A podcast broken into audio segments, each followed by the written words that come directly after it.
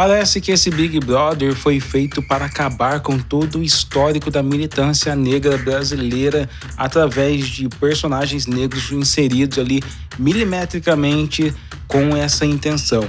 Será que é isso mesmo? No episódio de hoje a gente vai conversar com um grande parceiro sobre esse tema. Aumenta o volume e vem com a gente.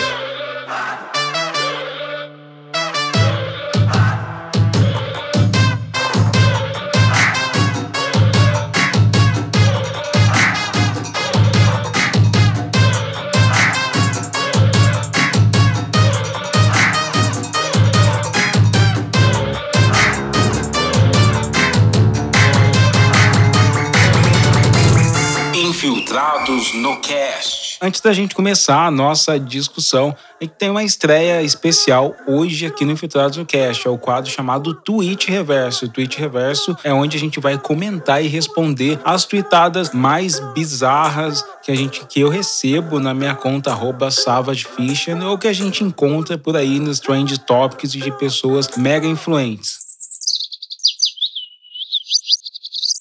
E o tweet reverso de hoje vai ser respondendo o Correia. O Correia que usa aí no seu avatar do Twitter uma, uh, uma foto onde ele tá com uma uma cara de caveira mexicana, isso aí que ele tá com a cara de caveira. E é um tweet que eu tinha comentado sobre a importância de dar um suporte aí emocional e pra Lumena, que a Carol tá recebendo, a Carol Conká tem recebido agora, inclusive da Globo, e dá para ela porque ela não tem uma carreira, não tem todo essa, esse aparato, essa proximidade com quem pode ajudar ela quando sair da casa. Quando ela sai do Big Brother, né? Porque ela tá com uma rejeição um pouco elevada aí na, na pelo menos no Twitter. E aí o Correia diz assim para mim: a esquerda criou o termo discurso de ódio para acusar a direita, mas o povo só entendeu o que significava de fato quando a própria esquerda se mostrou em reality show. Cara, não respondi ele no Twitter, porque isso aqui é tão banal, tão burro. Para começar, assim, se você só entendeu um conceito de sociologia quando você assistiu um reality show na Globo, você tá mal das ideias, você tá mal de referência, você tá mal de, de conhecimento histórico e bibliográfico por aí, tá ligado? Para vocês é, entenderem um pouco, essa discussão do, do discurso de ódio, ela vem surgir depois do final da Segunda Guerra Mundial ali, mais especificamente no Conselho da Europa, que foi forjado em 1949. Então, depois do mundo ver todos aqueles horrores que a Alemanha nazista fez, ele resolveu é, montar ali um, um, uma base mínima do que, de, do que, de como impedir essas questões de eugenia, essas questões de racismo. E aí é desse espaço de tempo de discussão que surge o conceito discurso de ódio. E o que caracteriza basicamente o discurso de ódio, que é um considerado um crime no Brasil, também um atentado aos direitos humanos, é um discurso que incita a discriminação contra pessoas que partilham de uma característica identitária comum, como cor de pele, é, o gênero, a opção sexualidade, a nacionalidade, inclusive o discurso de ódio pode ser atrelado ao nacionalismo extremo, assim, aos extremistas com, que são nacionalistas, a religião, o discurso que incita ódio à religião dos outros e vários outros atributos. Aqui no Brasil, o discurso de ódio ele foi criminalizado na Constituição de 1988 está exatamente na Lei 7.716 de 89, a lei brasileira que criminaliza os diferentes tipos de preconceito que inclui o discurso de ódio. Então esse foi o tweet reverso, se você se deparar com mais um é, de correia babaca aí na internet, você já sabe, ele tá passando vergonha.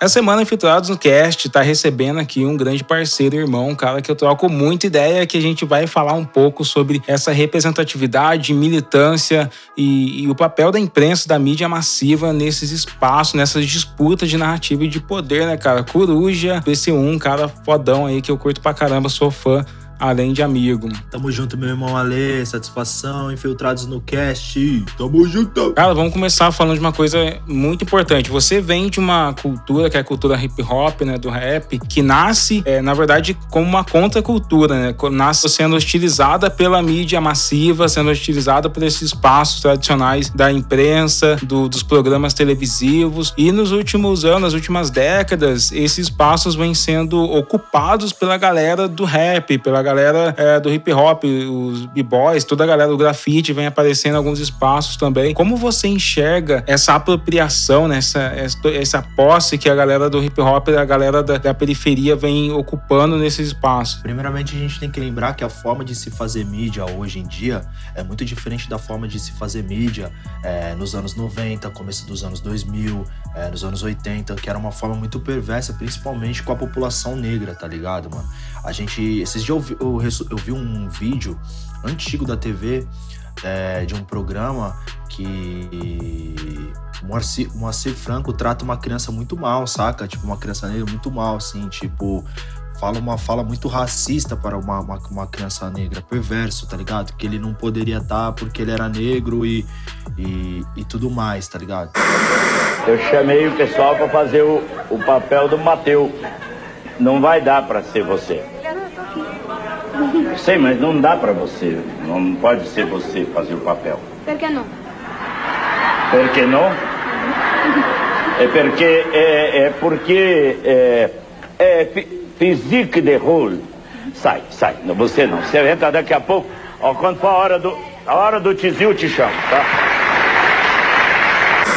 Então, quando a gente pega o movimento hip hop, ele funcionava como um veículo jornalístico, tá ligado? Nosso, da periferia. Então, quando a gente escuta os primeiros discos do Racionais, como a Raio X do Brasil, é, Holocausto Urbano, a gente escuta Sobrevivendo no Inferno, a gente vê que ali era, era discos e, e, e manifestos de, de coisas que aconteciam no cotidiano e, tipo, não tinha espaço pra, pro favelado falar, entendeu? Então, a, a, o hip hop era o espaço pra gente falar das coisas que aconteciam e a grande mídia não nos dava espaço para falar as coisas como realmente acontecia. Por isso que a gente chamava, a gente chamava de cultura marginal, nesse sentido de estar tá à margem da sociedade. Né? Você tinha a mídia tradicional, que era mainstream, que estava ocupando a TV, como a Xuxa, o Faustão, essa galera que está até hoje na TV.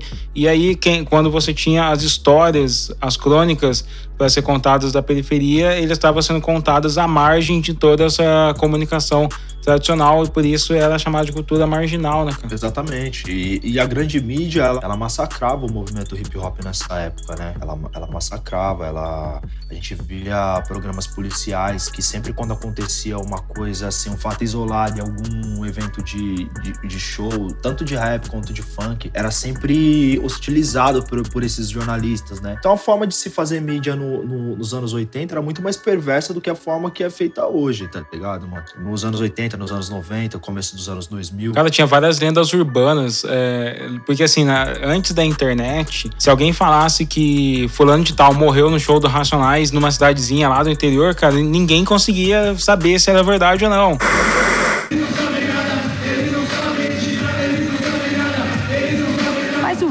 Vale começou a perder a graça quando o MRN subiu no palco. A polícia se sentiu ofendida pela letra da música Eles Não Sabem Nada e interrompeu o show da banda. Pode confundir liberdade de expressão com libertinagem de expressão. Vamos resolver de vez? Vamos embora? E não tinha essa comunicação até desmentir, ou passava no Fantástico desmentindo, ou passava no Jornal Nacional, ou você acreditava nisso. Então as lendas urbanas do rap aconteciam, cara, que no interior todo mundo tinha medo do, de show do Racionais, assim. Meu pai tinha medo de show Racionais, que falava, não, toda vez que tem show do Racionais tem morte, tá ligado? Então, porque a mídia trazia essa, essas falsas narrativas, né, cara? Com a, com a, intenção mesmo de destruir mesmo, desumanizar, desumanizar e destruir, né, mano, a cultura, né, mano? Ainda tem muito disso, né? Porque se você pega é, o jornalismo, né? Você, todo dia, 5 horas da tarde, ali na, na Record, na Band, você tem o que? É, usar a dor, sofrimento e fazer a galera da periferia acreditar que os próprios vizinhos, que os pretos são os seus inimigos, tá ligado? É isso que programas como da Atena, programas como programas policialescos fazem, é criminalizar a gente como se, que o nosso vizinho fosse mais inimigo do que um político, por exemplo, que mata milhões quando desvia dinheiro. Existe isso até hoje, mas hoje a gente tem uma contrapartida, porque hoje a gente tem outros veículos alternativos também. A gente tem a internet que, que a gente também pode usar para escrever uma contranarrativa. Hoje, quando, quando, alguém, quando alguém fala uma parada, a gente, uma parada errada, vamos supor, na grande mídia, a gente tem como rebater nas redes, né, mano? Não, tal, não com a mesma intensidade do que um veículo de comunicação massiva como, como, como a grande mídia é, né?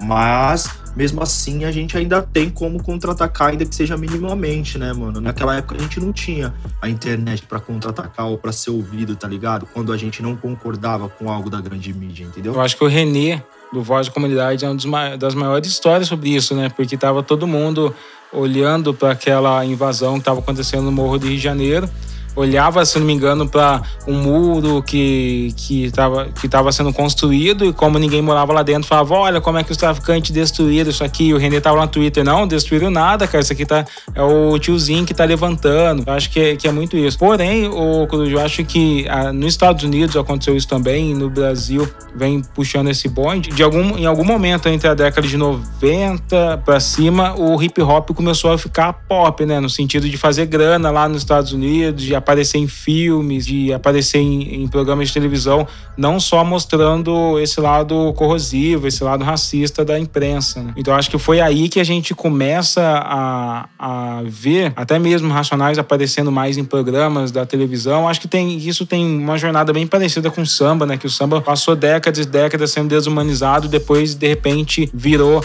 essa manifestação cultural que supostamente todo mundo tem orgulho no país. Nos né? Estados Unidos, é, tava um pouquinho mais à frente, né, mano, nessa questão. Tipo, a gente fala sobre o rap, o hip hop chegando no cinema ali no final já dos anos 80, tá ligado? Já tinha acontecido bastante coisa, Boys in the Hood, a ida mesmo do Ice Cube, né, mano, pra, pra trabalhar com cinema, né? Abrir a sua própria produtora e trabalhar com cinema. Muita gente mesmo do hip hop é fundida com a indústria do entretenimento. Você vê também humoristas, né? Do, que, que já trabalhavam no cinema ali, ligadaço com a galera do hip hop, como Chris Rock, Dave Chappelle, uma galera ali, né? Aqui no Brasil, cara, eu acho que esse passo foi dado muito firme no começo dos anos 2000, através do Sabotagem. O Sabotagem estava indo para fazer esse caminho aqui no Brasil, entendeu? Esse caminho que o Ice Cube fez. Eu vejo muito que o Sabotagem estava indo por esse caminho, assim. Fez o Carandiru, o Invasor, é, já estava é, ali dentro da indústria do entretenimento, assim, e eu acho que,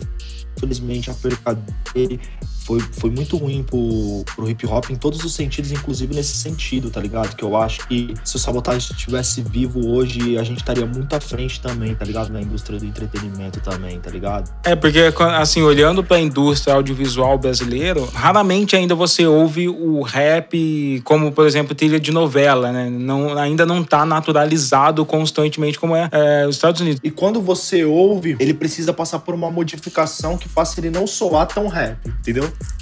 É, então, porque nos Estados Unidos eu não lembro mais de um grande filme, de um grande drama, assim, é, que se passa nos Estados Unidos que não tenha pelo menos uma, um, uma trilha ali, uma, uma batida, tá ligado? Na verdade, você pega até mesmo grandes séries, uma série que ah, quase ninguém gosta, mas eu sei que eu e o Coruja a gente ama ela, que é Velozes e Furiosos, que é uma série totalmente baseada em, em rap ali também, né, cara? Tem algumas outras trilhas, mas você tem inclusive rappers ali é, participando da, da série, que aqui no Brasil ainda não tem isso, essa construção tão natural, cara. E eu vejo também que no Brasil, quando a partir do momento que essa galera começa a chegar na grande mídia, o MV Bill começa a aparecer no, no Faustão, porque daí a galera começa a falar: nossa, o MV Bill falou as coisas na cara do Faustão, que quando ele canta a música Só Deus Pode nos julgar e tal, e fala da Globo no Faustão. Não me idolatra Mauricinho da TV Não deixa se envolver porque tem proceder. Pra quê? Por quê? Só tem paquita loura Aqui não tem preta como apresentadora. Novela de escravo A emissora gosta. E mostra os pretos chibatados pela Faz confusão na cabeça do mundo Ele faz improviso, meu. Clique, clique Faz improviso essa parte aí, é mole? dinheiro público Isso acaba é, começa a aparecer aquela galera mais das antigas falando: nossa, você traiu o movimento. Você já foi acusado de trair o movimento por ter se tornado um pouco pop, cara? Ah, já. Essas coisas assim, tipo, acontece de trair o movimento. Eu tenho uma música que fala, inclusive, sobre isso, né? Que é a NDDN. Se eu me ajudar com meus amigos, eu fiz panela. Se eu vencer com meu talento, eu sou vendido. Se aparecer na mídia, esquecer a favela. E se abraçar a opinião de terceiros, eu tô fudido. Discurso que não vai pra ação, coerência em queda. Revolução pra alguns é nascer e morrer na merda. Falecendo anonimato com conta e um sonho frustrado. Já que viver do que ama, por aqui é pecado que é bonito. A gente lava frata e sem empregado é bonito. A gente ser peão de um engravatado é bonito. A gente ser alvo fácil no enquadro, mas não comigo. Foda esses arrombados que é coragem. Conquistar o que você não tinha ou escutar um bunda mole crítico de escrivaninha. O crime é igual o rap, ambos é um caminho que vence quem tem disposição e não tem espaço pra Zé Povinho. Mas eu acho que essa questão é quando alguém fala isso é, é- é- existe uma- um, um pensamento criado em volta dos nossos irmãos para que a gente nunca queira é, dar um passo para frente, tá ligado? E para que a gente fique preso nos mesmos lugares. Então eu sei que tipo essa fala e esse sentimento não nasce do, do, do, do ódio do irmão para mim, mas sim de uma coisa que já já é estruturalmente colocada pra, pra gente se, se degladiar e ficar infeliz quando é a felicidade dos nossos irmãos, tá ligado? Dos nossos iguais, tá ligado? Sim, e, isso é visível porque hoje você começa a ver várias pessoas em posições da Globo mesmo, assim, como a Maju Coutinho no jornalismo, a Thelma, tem pessoal lá no programa É de Casa também que co- começa a aparecer, e aí você vê ah, pessoas presas chegando. E, e parece, e aí você começa a ver algumas pessoas que são que não gostam disso, tá ligado? É, que tratam aquele espaço como um espaço de inimigo, espaço que não deve ter em nenhum momento a presença de uma pessoa negra, cara. E não só falando da Globo, mas a gente tem outras grandes corporações como Netflix, que, que chegou aí o, o documentário do Emicida, a Amazon, tem muitos outros espaços, e aí a galera começa a tratar como se a gente não devesse estar nesse espaço. Você sente que você, que você não precisa desses espaços, ou que é um espaço que é indevido para a população negra? Cara, o que eu sinto, sinceramente, assim, uma vez eu tava. Eu tinha, eu tinha muito incômodo quando a minha arte me possibilitou, me possibilitou atravessar a ponte, tá ligado? Porque eu ia em lugares, em espaços, e, e eu me sentia mal por estar ali, tá ligado? Tipo, você vai numa, numa premiere de música ou de. de de filme que você é convidado e, e tipo você vê a galera gastar 200, 300, 400, 500 em uma em uma parada e você lembra da sua mãe que é empregada doméstica e atravessava a cidade com você pra ganhar absolutamente menos do que aquilo que, que eles estão gastando numa noite, tá ligado? E quando você vem de favela é, é impossível você não fazer essa comparação, tá ligado? Porque já tá dentro da nossa mente, tá ligado? Eu criei um, um outro tipo de pensamento, tipo esse existe um, um bagulho que é que é estrutural mesmo, mano. O pós-escravagismo do Brasil deixou implantada no, no nosso imaginário que a gente precisa combater e lutar contra isso diariamente, que é demarcar um espaço que é a margem da sociedade, tá ligado? Nos jogar pros cantos e falar, ó, esse é o seu lugar, mano. Tá ligado? O pobre tem seu lugar e seu lugar do pobre é ali, ó, distante de tudo. A gente tem que meio que romper isso. Nosso lugar é, é onde a gente quiser estar, tá, tá ligado, mano? A gente tem que estar tá nos lugares onde as pessoas se incomodam também da gente estar, tá, tá ligado, mano? Ocupar esses espaços onde a gente não, não era bem-vindo, tá ligado? Porque quem demarcou esses espaços pra gente estar tá isolado justamente não quer. Por isso que você vê aqui, ó, por exemplo, eu tô no Rio de Janeiro, você vê que vai aumentando a passagem de ônibus, o transporte, vai dificultando o transporte pra galera da periferia chegar nos, nas melhores praias. Tudo isso é um bagulho meio proposital, tá ligado? Pra demarcar espaço, falar, ó, seu espaço é aqui, o nosso espaço é aqui.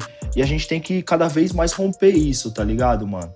É, na história do Brasil não precisou de, não, de leis declaradamente racistas como a Jim Crow, porque a própria dinâmica social que você acabou de explicar separa a gente, cara. Tipo, quanto mais. É, até mesmo eu que sou daqui do interior, para ir para São Paulo para participar dos grandes eventos de publicidade que eu estudei, tinha que é, juntar uma grana que eu não tinha, tá ligado? Então, ah, tem que juntar 150, 200 reais para ir para São Paulo para participar de um evento para quem é daqui interior, é, é um rolê muito grande, tá ligado? Então, é muito isso, é muito essa, essa separação é, por essa questão de dinâmica social, né?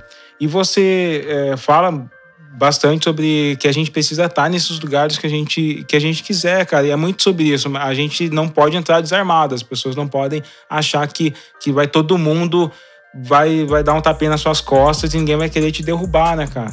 Quando eu, quando eu falo que a gente precisa ocupar espaços, não estou falando necessariamente que a gente vai ser bem recebido nesses espaços. E isso precisa ficar muito explícito para quem está escutando a gente. Eu não estou falando que a gente vai ser bem recebido. Pelo contrário, a gente vai gerar incômodo, desconforto, tá ligado? Só que que a gente precisa é, construir bases, mano, para que as pessoas, as gerações futuras, mano, poder é, ter menos danos do que a gente recebeu, menos danos. A gente já, já vem. Eu, eu acredito que a geração, por exemplo, do meu pai, passaram por coisas que a gente passou, que a gente passou de uma forma mais amortizada, tá ligado, mano? E a luta é exatamente essa, para que a geração futura, que esses problemas que a gente passou, possa estar tá mais amortizado para a geração futura, tá ligado, mano? Por isso que é, é, necessário enfrentamento, tá ligado? De algumas questões, mano. E por falar em representatividade Globo, a gente tá passando por um período onde tem o maior, o Big Brother que bateu vários recordes de audiência aí, com a eliminação da Carol Conká.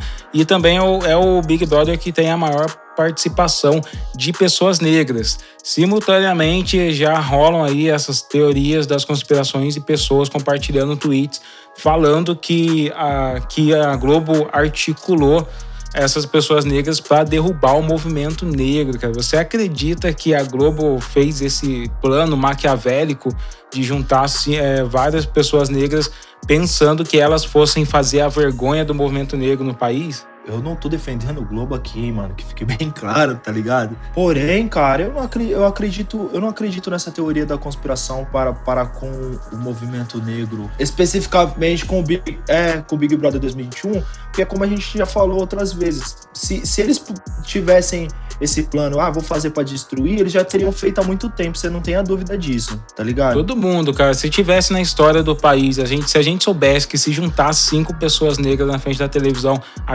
com todo o movimento negro, teria acontecido isso na década de 60, década de 70, na ditadura, né? Os militares teriam reunido, teriam feito o Big Brother ali naquela época. É, eu, eu, te, eu vou falar um barato muito sério para você, ali. Eu, eu, eu, não, eu não confundo as coisas, tá ligado? O movimento negro é uma coisa, lacrador é outra coisa, tá ligado, mano? São duas coisas totalmente diferentes, tá ligado? Tipo, o movimento negro é, é as pessoas que estão nas bases, nas periferias, todo dia lutando, tá ligado? Todo dia fazendo a parada acontecer. A maioria deles nem tá nas redes, nem tá no, no no barato. Então, tipo assim, essas pessoas para mim não tirando, falando que as outras não são, mas essas pessoas para mim são a base do bagulho, tá ligado? Então quando a gente fala o movimento negro, é, é, muito doido isso, porque pessoas brancas não são responsabilizadas de forma coletiva quando um branco erra, e pessoas negras são responsabilizadas de forma coletiva quando um, um homem negro é. Pô, imagina se os brancos fossem responsabilizados, o Brasil não tinha eleito esse canalha do Bolsonaro, né, cara? Teria todo mundo olhado assim, porra, olha quantos brancos fizeram merda no Big Brother, se a gente colocar ele na presidência vai dar ruim, tá ligado? Não é assim que acontece. Tem uns tweets aqui que eu vou ler de umas pessoas comentando sobre isso. O Bolinho de Bacalhau Nervoso, que é o nome desse twitteiro, falou: Mano, e meu pai que acredita que negras do BBB, entre aspas, que ele, como eu, não acompanha diretamente, foram escolhidas a dedos para fazer o movimento negro ser odiado, cara problema, Mesmo o problema, um papo reto, o problema, Lucas, para mim, o problema, eu, eu não quero ser tá palco falando. para você ser zumbi dos palmares. Que isso? Eu, eu não quero ser palco para você ser zumbi dos palmares. Ser zumbi então pegue a visão, pegue a visão. Eu, eu não vim aqui para você fazer, me fazer de palco. Eu não vim aqui para você me fazer de palco. palco. Não vim, mais uma vez. De novo, de novo porque você tá sempre pelo Quer me tirar de otária, Lucas? Qual foi? Você quer me tirar de otária, rapaz? E agora tudo é militância, né? Eu tô chocada. É, pode ter certeza que não precisa de um Big Brother para o movimento negro ser odiado no país, né? Infelizmente, essa é a história do movimento negro, que é essa tensão com toda uma sociedade. Né? E a Globo, ela, ela, ela ainda fracassa com negros e ela ainda é racista com negros em vários outros setores, como setores do jornalismo, setores de novela, que insistem em passar narrativas de, de morte, de tráfico, né? De, de violência, de criminalização. Mas é, falar que eles escolheram essas cinco pessoas para tumultuar, também é colocar nas costas dessas cinco pessoas que eles são responsáveis por esse fracasso. Eles não são, cara. Tipo, o movimento negro não é responsabilidade do Projota, da Carol Conká, da Lumena. Não é responsabilidade deles, cara. Nem um pouquinho, nem um pouquinho. Isso é a pior coisa, né, cara? Tipo, a gente. É, é uma desumanização terrível, né, cara? Esse bagulho de, de julgar, eu tava. Vou ressaltar isso. Julgar, é, responsabilizar um coletivo por, por ações ações individuais, tá ligado? Tipo assim, o coletivo é responsabilizado por, por ações individuais, tá ligado? Isso é de uma desumanização tremenda, tá ligado? E aí, tipo, tem um paradoxo que é estava comentando, que é a Globo persegue a audiência, cara. Como toda empresa de mídia, de entretenimento. Então não acredito que Netflix é benevolente com os negros porque, porque quer um mundo melhor. Porque eles querem a grana maior no bolso deles. É assim que a Amazon faz, é assim que toda empresa faz. E o que a Globo fez em 2021 vai ficar para a história no, porque rompeu o recorde de audiência. A eliminação da Carol Conká foi recorde de audiência digna de Copa do Mundo. E esse Big Brother 2021 elevou a audiência como anos não tinha elevado. E isso aconteceu porque existiam mais pessoas negras dentro da casa. E essa fórmula vai ser repetida porque é a fórmula que eles acharam de, de fazer dinheiro com ela. Eu não tenho dúvida disso, cara. Sobre isso, não tenho dúvida. Não, sabe? É, é porque sempre tem pessoas que, que ficam colocando um monte de motivações é, escusas no meio, mas é, é assim, eu, eu não tenho dúvida que o que a Globo quer é fazer grana com qualquer história, com drama, com intriga, com briga, porque infelizmente as pessoas querem assistir isso, né, mano? Quando uma mídia interfere, por exemplo, num certo na política, tem interesses atrás, tá ligado? Muito, muitos, muito grande. Agora, dessa questão do BBB em si, eu, não, eu acredito que não, até porque a, a, a personagem em questão que, que, aconteceu tudo isso era uma contratada da Rede Globo, né, cara?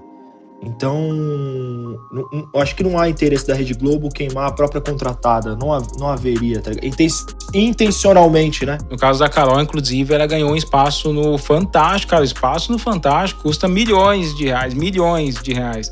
Então, eles estão fazendo toda uma ação para levantar ela. Deu para perceber que no dia que ela que ela saiu da casa, teve um intervalo ali para fazer uma, um, um, treinamento, media training. Uma redução, uma redução de danos, né, cara, conjunto com a assessoria. E eu espero que eles façam isso, não só com a Carol, mas com o Projota, é, com a Lumena, principalmente com a Lumena. Que ela, a, a, Lumena não, não tem essa base que, que a Carol tem, tá ligado? Nem o Projota. Não tem essa carreira e principalmente não tem 5 milhões de reais para perder, né, cara? Que é o que provavelmente dizem que a Carol perdeu. É, mas isso mostra que ainda tem um uma construção, tem um espaço. Eu acho que é uma dança muito perigosa, mas até mesmo corajosa para quem se quem tenta ocupar uma, um espaço tradicional de grande mídia, né, cara? Se vocês, como rappers, têm que estar tá constantemente tomando decisões de aonde eu vou aparecer, se eu for aparecer naquele lugar, quais são os desafios que eu vou superar, que, que eu vou, vou precisar, quais os obstáculos que eu vou enfrentar, quem são os racistas que vão estar tá lá para tentar me derrubar, né? Eu acho que é, que é muito esse jogo que a sociedade negra já faz constantemente. Eu, eu acho, assim, olhando o BBB, assim, Big Brother Brasil, eu não sei se ali é um, um espaço, assim, que, que dá para fazer grandes coisas, tá ligado? Assim, principalmente se você for famoso, é um risco muito grande, né, cara? Você se expor dessa forma, né, cara? Ainda mais sabendo que no Brasil o julgamento não é igual tá ligado? A sociedade não é igual para pessoas pretas e pessoas brancas. A gente vê isso muito. Eu posso trazer inúmeros exemplos dentro do Big Brother de, de ações exatamente iguais e julgamentos totalmente diferentes, tá ligado? Inúmeras situações. O que eles fazem, assim, o que o Big Brother é para mim é uma fábrica de influenciadores, né? Porque todo mundo que, que passa por ali acaba ganhando se tiver, se souber manter o seu relacionamento, tiver uma boa assessoria, ganha um espaço na televisão, ou no programa é, da, do SBT, ou você vai parar na Rede TV, mas você acaba se tornando alguém que tá por ali. Pessoal, esse foi o Coruja BC1 aqui, vocês vão acompanhar ele bastante aqui no Infiltrados do Cast, tá?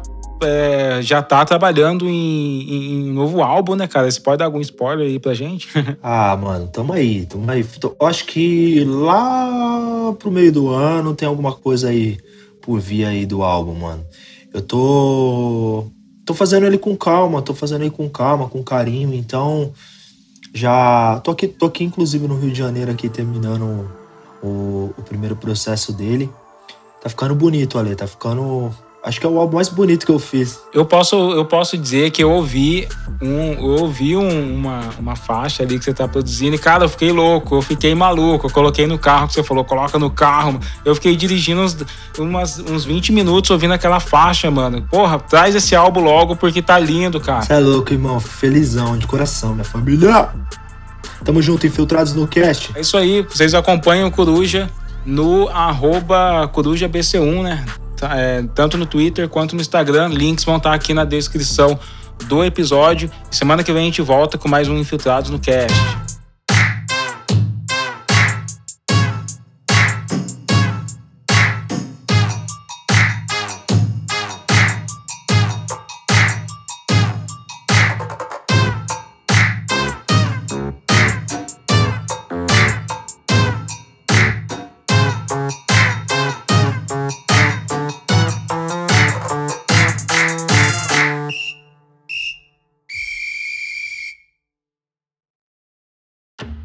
Infiltrados no Cast é um programa exclusivo do Spotify. Você ouve gratuitamente toda segunda-feira. Produção Ana Laura. Edição Olopunk. Apresentação Alessandros, arroba Fiction, com ilustrações de Douglas Lopes.